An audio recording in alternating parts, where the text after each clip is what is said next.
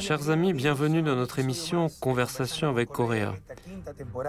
Cette cinquième saison est consacrée à l'instabilité politique permanente en Amérique latine, qui, selon toute évidence, est l'une des causes principales du bas niveau de développement économique de la région,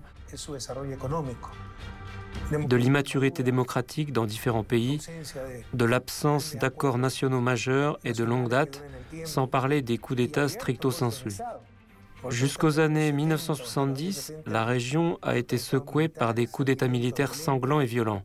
Il s'en produit encore aujourd'hui, mais sous une forme plus sophistiquée. Dans ce contexte, j'ai le privilège de recevoir dans notre studio une femme qui est entrée dans l'histoire de l'Argentine et de toute l'Amérique latine. Je parle de Cristina Fernandez de Kirchner, ex-présidente, vice-présidente en exercice de la nation argentine. Christine, tu ne peux même pas imaginer combien je suis heureux de te voir dans notre studio aujourd'hui. Merci de cette invitation, Raphaël. Merci beaucoup à toi. Parlons de l'instabilité historique de la belle Argentine, pays qui a donné naissance à tant de personnalités talentueuses, pays au niveau d'instruction très élevé et dont de nombreux citoyens se sont vus décerner le prix Nobel. Le souverain pontife, une reine, le meilleur footballeur du monde viennent tous d'Argentine. c'est un Mais ce n'est pas le mérite des Argentins en tant que nation. C'est le mérite du pape François ou celui de la reine qui a conquis le roi. Ce sont plutôt des mérites personnels et non pas collectifs. Et tout de même, le talent et la beauté du peuple argentin ne sont pas contestables, tout comme la sainteté du pape François. C'est vrai. Cependant, de 1930 à 1976, le dernier coup d'État, il y a eu au total six coups d'État militaires sanglants, je crois. Oui, c'est clair. Ça veut dire un coup d'État tous les huit ans. L'ère des coups d'État en Argentine commence par le renversement du gouvernement populaire de Hipólito Yrigoyen, chef de l'Union civique radicale. C'était l'époque où les radicaux étaient encore des révolutionnaires. Et à la suite du coup d'État, Yrigoyen a été renversé par les militaires et la doctrine du coup d'État a été formulée. Pourquoi ont-ils fait cela? Le coup d'État militaire est une interruption du processus électoral, institutionnel et constitutionnel qui aboutit à la prise du pouvoir par les militaires. La Cour suprême argentine a introduit la doctrine du coup d'État pour légitimer le gouvernement au pouvoir. La Cour suprême de la République argentine a reconnu ainsi la légalité du coup d'État de 1930 le premier coup d'État militaire suivi de tous les autres coups d'État. Cela a donc légitimé le coup d'État Oui, en quelque sorte. En quelque sorte, la doctrine a légitimé le gouvernement en exercice et un décret spécial a été adopté comme instrument pour contourner les décisions de l'organe législatif, c'est-à-dire du Parlement. Ce décret a donc permis au président de concentrer les pouvoirs législatifs et exécutifs entre ses mains. Cela a ouvert la voie à tout ce qui s'est passé par la suite, avant de s'achever, comme tu l'as dit tout à l'heure, en 1983, avec la fin de la dictature, qui avait commencé par le coup d'État militaire et sanglant de 1976. Ce coup d'État n'a pas seulement renversé une fois de plus un gouvernement légitime, péroniste en l'occurrence, mais il a aussi, je pense, changé le modèle économique de l'Argentine. Le travail a cessé d'être l'un des mécanismes de la mobilité sociale. En 1977, deuxième année de la dictature, José Martinez de Hoz a mené une réforme des institutions financières. C'était le 2 avril 1977, si je ne me trompe. Elle a été approuvée le 2 avril et c'est aussi le 2 avril qu'a éclaté la guerre des Malouines, déclenchée également par les militaires.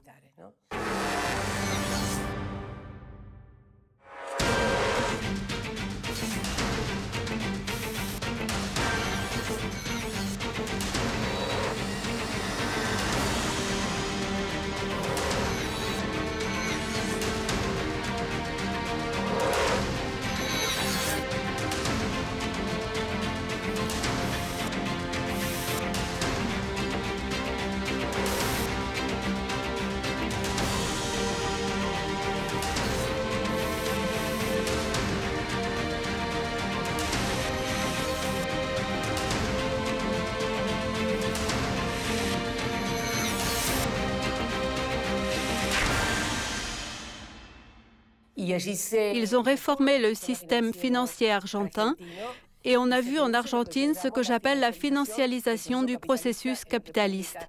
Un modèle d'accumulation des dettes publiques et privées apparaît et six ans plus tard, vers la fin de la dictature en 1983, la dette extérieure argentine en dollars devient colossale.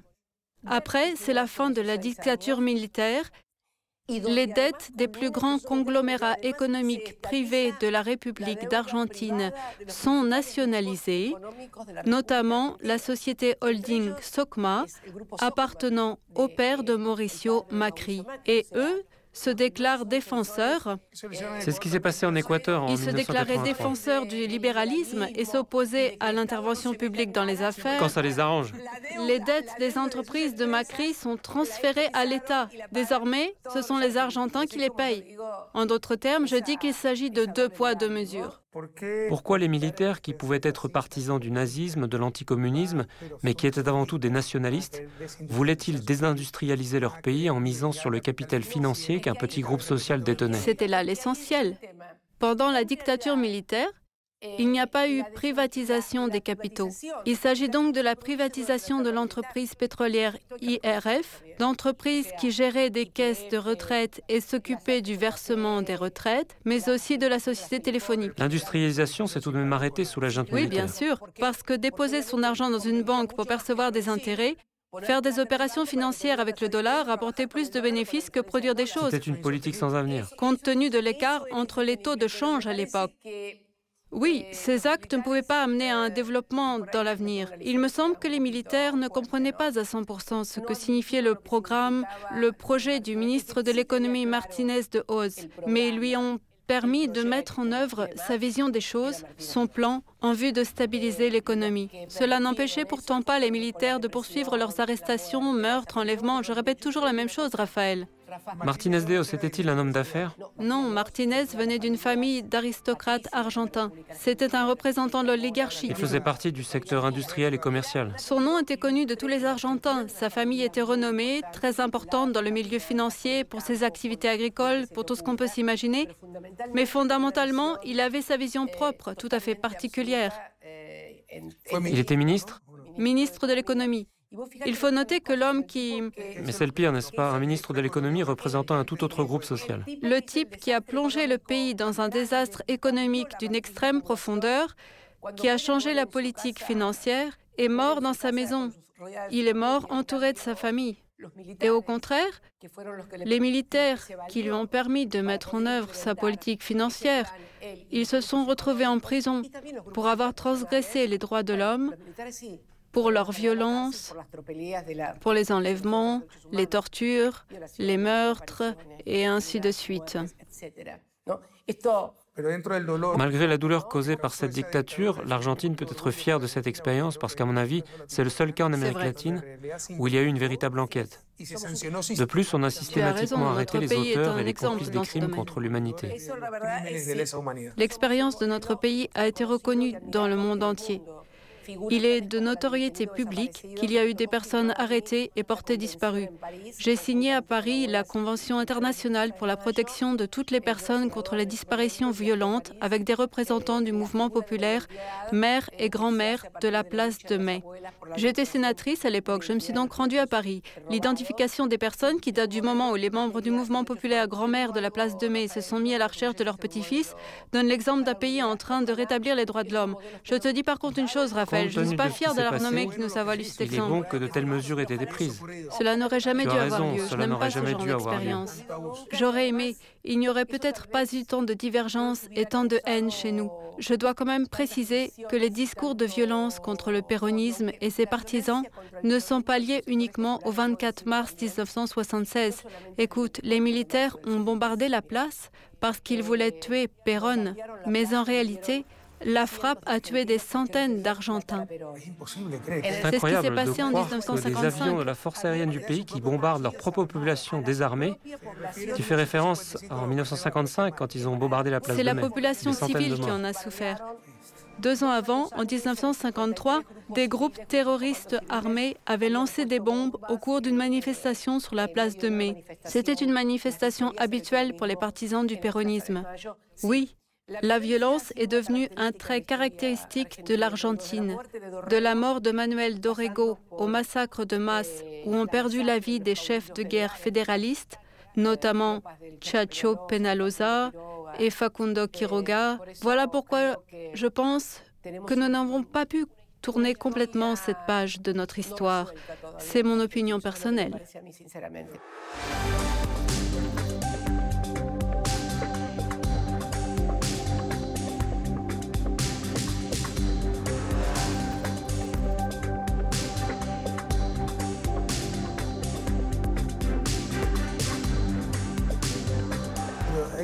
J'aimerais te poser plusieurs questions sur le passé de l'Argentine pour savoir ce que tu en penses.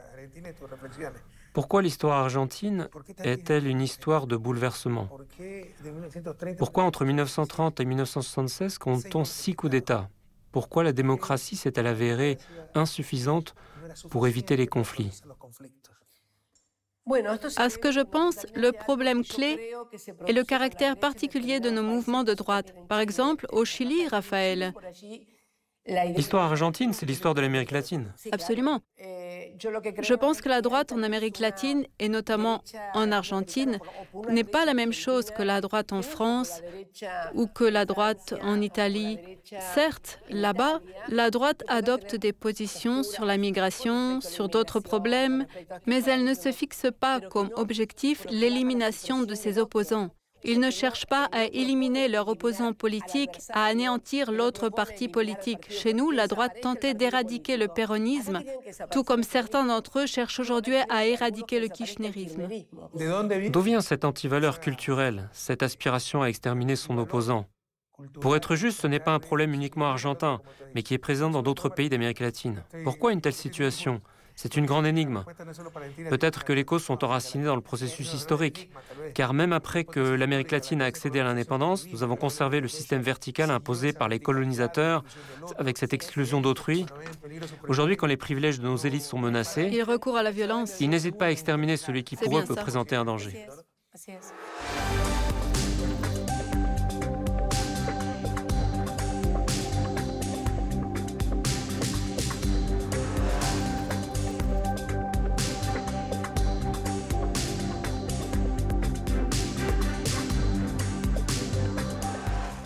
Je dirais que les élites argentines se sont distinguées par leur brutalité particulière. Le fait est que les dictatures du cône sud avaient principalement une nature La junte militaire arrivée au pouvoir en Argentine en 1976 était extrêmement assoiffée de sang. Elle était probablement encore plus féroce que la dictature de Pinochet au Chili. Du point de vue du nombre de personnes Un autre stigmate de honte qui souille l'histoire de l'Amérique latine. Oui, effectivement, en général, je n'aime pas les discussions sur ce sujet. Il me semble frivole et vulgaire de débattre sur l'endroit où le plus de personnes ont péri. Je me demande de quel genre de choses leur vie doit être remplie pour mener sérieusement de telles discussions. Parce que... Une seule mort est déjà une tragédie. Les tortures et les enlèvements sont des choses horribles. Il y en a d'autres, encore pires. Quand les parents ne peuvent même pas Je ne peux même pas imaginer la douleur de la mère. Il n'y a même pas de tombe où pourrait venir la mère, le frère, le fils ou le grand-père. Qu'est-ce qui pourrait être plus dur? Plus dur encore, c'est quand on enlève votre fille, puis en captivité, elle donne naissance à un bébé qui lui aussi disparaît sans laisser de traces. Oui, je me souviens de cela. C'est ce qu'ont vécu les grands-mères de la place de Mai. Cela nous rappelle la tragédie de Sophocle, Antigone, qui traite du caractère naturel de la loi. Lorsque le tyran dit à Antigone que les traîtres de la ville ne peuvent être inhumés, elle lui désobéit et transgresse la loi, car à cause de cette loi, elle ne peut pas enterrer son propre frère. Antigone retrouve son corps et accomplit les rites funéraires, affirmant qu'aucune loi ne peut l'empêcher de respecter les lois de Dieu et d'exercer son droit naturel à inhumer son frère. Les justes naturalistes citent souvent cette œuvre de Sophocle lorsqu'ils parlent de la suprématie de certaines valeurs sur le droit positif. Mais c'est de la théorie juridique, Raphaël. Je me rends compte que tu es économiste et que je plonge trop dans le droit. C'est vraiment une affaire de juriste, vraiment. J'aime bien le droit, j'ai lu quelque chose sur le sujet, sur la loi morale et ainsi de suite. C'est clair.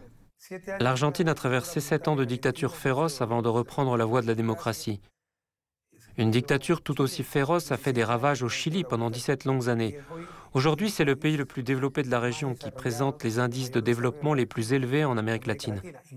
Si l'on fait des ajustements en tenant compte du très haut niveau d'injustice sociale au Chili, l'Argentine occupait la première place jusqu'à récemment. Et pourtant, les derniers rapports de l'ONU sur le développement du potentiel humain mettent le Chili à la première place. L'Argentine est classée deuxième. Mais cela est dû au rythme de notre régression qui était. Je parle du niveau des revenus réels et de la répartition quand équilibrée des richesses. Quand j'ai terminé mon mandat, le 10 décembre 2015, la part de la main-d'œuvre dans le PIB argentin était de 51,8% Aujourd'hui, cet indice est de 43% Cela veut dire qu'aujourd'hui, 43% seulement du PIB vont aux employés pour payer leur travail, alors que le reste va aux capitaux. Dans la région des Andes, cette part fait 30 à 32% seulement. On l'a quand même augmenté. Avant 2015, notre société était l'une des meilleures selon l'indice de Gini. L'Argentine était très égalitaire. En 2012, et ce ne sont pas des chiffres que je sors comme ça de ma tête, ce sont les données de la Banque mondiale. Je les connais. Un rapport de la Banque mondiale de 2012 indique qu'au cours des dix dernières années, c'est-à-dire entre 2002, 2003 et 2012, la classe moyenne argentine a doublé. La classe moyenne a doublé, Raphaël pendant la décennie où nous avons dirigé le pays. Ensuite, c'est Macri qui est arrivé au pouvoir et l'Argentine s'est retrouvée très endettée, pire qu'elle ne l'était sous la dictature, compte tenu de la courte période que cette régression a prise. Raphaël, en 2016, l'Argentine a emprunté plus de devises fortes à ses créanciers extérieurs qu'aucun autre pays du monde. En 2017, elle n'a évidemment pas été en mesure de rembourser la dette, notamment en raison de ce que l'on appelle le carry trade. Cette pratique consiste à convertir les dollars entrant en Argentine en pesos, à les placer à des taux d'intérêt très élevés et à les reconvertir en dollars. Lorsqu'il est devenu impossible de poursuivre cette pratique, c'était au FMI d'intervenir avec le plus grand prêt de l'histoire de l'organisation, 57 milliards de dollars, dont 45 milliards de dollars ont été versés à l'Argentine. 60% de la capacité totale de prêt du Fonds monétaire international ont été alloués à l'Argentine. Tout cela à cause de Trump, qui voulait faire deux choses aider un gouvernement ami à gagner l'élection, même si Macri l'a finalement perdu, et permettre aux fonds d'investissement venus en Argentine pour pratiquer le carry trade en 2016, 2017 et partiellement en 2018 de quitter le pays. C'est la pure vérité. L'autre jour, j'ai déjeuné avec des ambassadeurs arabes et j'ai parlé à l'ambassadeur d'Égypte. L'Égypte est le deuxième pays le plus endetté auprès du FMI, auquel il doit 17 milliards de dollars. Je lui ai dit, l'Argentine peut conclure un pacte avec l'Égypte pour faire tomber le FMI. Nous cessons de payer, le FMI coule. Ce serait une bonne chose. Oui, ensemble, vous pourriez le faire. Comme tu le dis, c'est le plus grand prêt dans l'histoire du fonds. C'est cela le plus triste. Absolument et avec un caractère politique L'argent est allé à d'autres pays alors que tous les Argentins se sont retrouvés endettés. Vrai. Le prêt n'a pas aidé. C'est cela, d'autant qu'il a accéléré. Comme tu l'as dit, il devait permettre aux fonds d'investissement de retirer leurs dollars. Cela aussi. Mais il a également accéléré le processus d'inflation car après avoir reçu les dollars, le pays a imprimé des pesos. Le problème est que les dollars ont été retirés ensuite, alors que les pesos fraîchement imprimés sont restés dans le pays. Puisqu'il n'y a pas de flux constant de dollars, cette émission est, justifiée par la conjoncture. Il est donc très risqué d'imprimer de l'argent sous cette garantie. Et cela a provoqué... Parce que si l'afflux de devises cesse... C'est ce qui s'est passé. Des dollars entrent dans le pays pendant une période, on émet des pesos, puis les dollars s'évaporent, et vous voilà avec cette masse monétaire, ces pesos imprimés, sans la devise étrangère qui a disparu. Une émission monétaire incompatible avec le volume de la devise. Cela a propulsé l'inflation. Dans le cadre de notre système bimonétaire, quand vous marchez dans la rue et que vous voyez les prix d'hébergement en dollars, vous n'y pouvez rien. C'est clair comme deux et deux font quatre. Heureusement, grâce à des nouveautés techniques telles que les iPhones qui peuvent diffuser en direct sur Internet, les tortures, les enlèvements et les abus de pouvoir parmi les militaires n'existent pratiquement plus, au moins en Amérique latine. En Amérique centrale, au Honduras, un coup d'État a eu lieu il y a quelques années. Dans les régions sud de l'Amérique, il n'y a quasiment plus de coup d'État comme celui du 24 mars 1976. Il existe par contre d'autres méthodes plus sophistiquées, des coups d'État soft. Toi aussi, tu as été victime d'un coup d'État semblable, issu de ce qu'on appelle la lawfare, la guerre juridique. Nous deux. Nous deux. Parce qu'au lieu des chars et des militaires, on s'est servi de juges pour accomplir ces coups d'État. C'est la pure vérité. Avec le concours des médias qui dénigrent les chefs d'État. C'est impossible. C'est comme ça que le système fonctionne. Les médias annoncent des choses qui ne correspondent pas à la réalité, puis la justice accuse et condamne. C'est cela la lawfare. Nous l'avons vu en Équateur, au Brésil. Au Brésil. Évidemment, après cela, des monstres font leur apparition comme Bolsonaro. Et c'est là que la même Cour suprême qui a condamné à la prison Lula da Silva annule sa décision et le libère en disant que c'était une erreur. Mais cela n'intervient qu'après que Bolsonaro soit arrivé au pouvoir et ait dénoncé ces mêmes médias et ces mêmes juges qui l'avaient aidé. Ce genre de choses, on peut le trouver dans la Bible. Qui sème le vent récolte la tempête. La vérité biblique est indéfectible.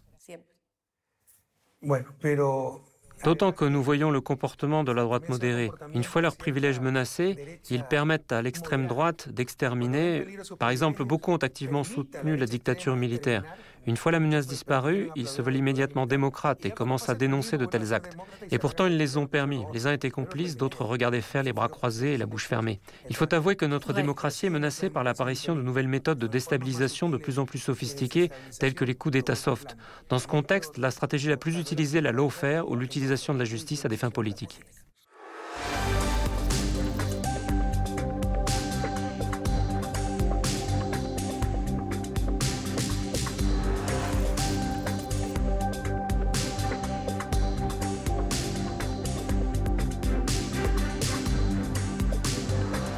Christina, avant de te poser la dernière question pour aujourd'hui, j'aimerais te remercier encore une fois de participer à cette émission Conversation avec Coréa. La démocratie est-elle la cause ou la conséquence du développement économique? Qu'en penses-tu? À mon avis, il y a une certaine insatisfaction à l'égard de la démocratie dans la société actuelle. Il existe une démocratie politique où les gens participent aux élections, mais il n'y a pas de démocratie économique. En ce qui concerne la situation de notre République d'Argentine, depuis que notre pays a de nouveau contracté une énorme dette auprès du Fonds monétaire international, cette organisation contrôle notre économie. C'est pourquoi je dis qu'il n'y a pas de démocratie en Argentine, car dans un État véritablement démocratique, l'économie du pays est dirigée par un président qui a été élu lors d'élections libres et équitables. Lorsque les dirigeants d'un pays décident de demander l'aide du Fonds monétaire international, ils sont ensuite contraints d'appliquer la politique financière approuvée par l'organisation. Telle est la vérité. Il n'existe donc pas de démocratie économique, c'est-à-dire de programme économique pour lequel les gens votent lors des élections. S'il n'y a pas de liberté démocratique dans l'économie, il n'y en a pas non plus dans la société. Pour nous, partisans du péronisme, l'une de nos priorités est de renforcer le système de mobilité sociale qui est en train de se détruire en l'absence de liberté d'action dans l'économie. Aujourd'hui, notre pays connaît une situation sans précédent. Ceux qui travaillent officiellement et perçoivent des salaires blancs vivent dans la pauvreté. Le taux de chômage est faible. 6,3%, alors que le taux de pauvreté est élevé et atteint 40%. Cela génère donc ce que j'appelle l'insatisfaction démocratique et c'est là le danger. Car les gens commencent à être attirés par des voix ou des idées qui n'ont pas grand-chose à voir avec la démocratie lorsque cette démocratie qui consiste à voter, à élire quelqu'un, à avoir un représentant, ne leur donne pas les réponses qu'ils attendent à leurs problèmes. C'est peut-être un problème très ponctuel en Argentine, mais j'ai l'impression que cela ne se produit pas seulement ici, mais aussi dans d'autres pays, en Europe par exemple, où nous assistons également à une montée des mouvements de droite comme on n'en avait peut-être pas encore vu dans le passé. Je pense donc qu'il faut être attentif à un signal comme l'insatisfaction à l'égard de la démocratie et d'un système qui finalement ne garantit pas que vous puissiez avoir des conditions de vie dignes pour vous-même et pour vos enfants. À mon avis, il n'y a pas de démocratie en Amérique latine. Oui, les gens votent lors des élections, mais il y a devant nous un long chemin vers la vraie démocratie. Même les élections chez nous ne sont pas libres. Comme le dit la Bible, vous connaîtrez la vérité, la vérité vous rendra libre. Mais nous n'avons pas cette vérité. À qui appartient la vérité? Aux médias qui mentent aux gens. C'est vrai. Nous vivons une époque d'hégémonie des médias. Ils ne sont pas une source véridique d'information. Ils ne font que la manipuler. Ils ne font que mentir aux gens. Des élections libres, semble-t-il, mais c'est comme ça qu'on nous prive de la démocratie. Raphaël, toi et moi, on a entrepris des tentatives de réforme démocratique des médias pour en finir avec leur hégémonie. Nous n'avons réussi qu'à susciter une haine violente envers nous-mêmes. Exact, on nous disait vous étouffez la presse libre, tout comme à l'époque coloniale où l'on croyait que douter des décisions d'un roi signifiait douter de Dieu. Il y aura toujours ces militants de la liberté de la presse. Un autre élément crucial de la démocratie est la primauté du droit. Il parle de la séparation des pouvoirs, d'un pouvoir indépendant, alors que la vraie indépendance est celle du pouvoir public par rapport au pouvoir privé. Absolument. Alors que notre démocratie sert des intérêts privés. Le pouvoir judiciaire en Amérique latine n'est indépendant que de la couronne d'Espagne. Ah oui? Uniquement de la couronne d'Espagne. Franchement, oublie le reste. Bien dit, Christina. Tes évaluations de la situation sont très précises, comme toujours. J'ai pris énormément de plaisir à notre échange. Merci beaucoup. Chers amis, on se retrouve bientôt dans un nouvel épisode de notre émission Conversation avec Coréa.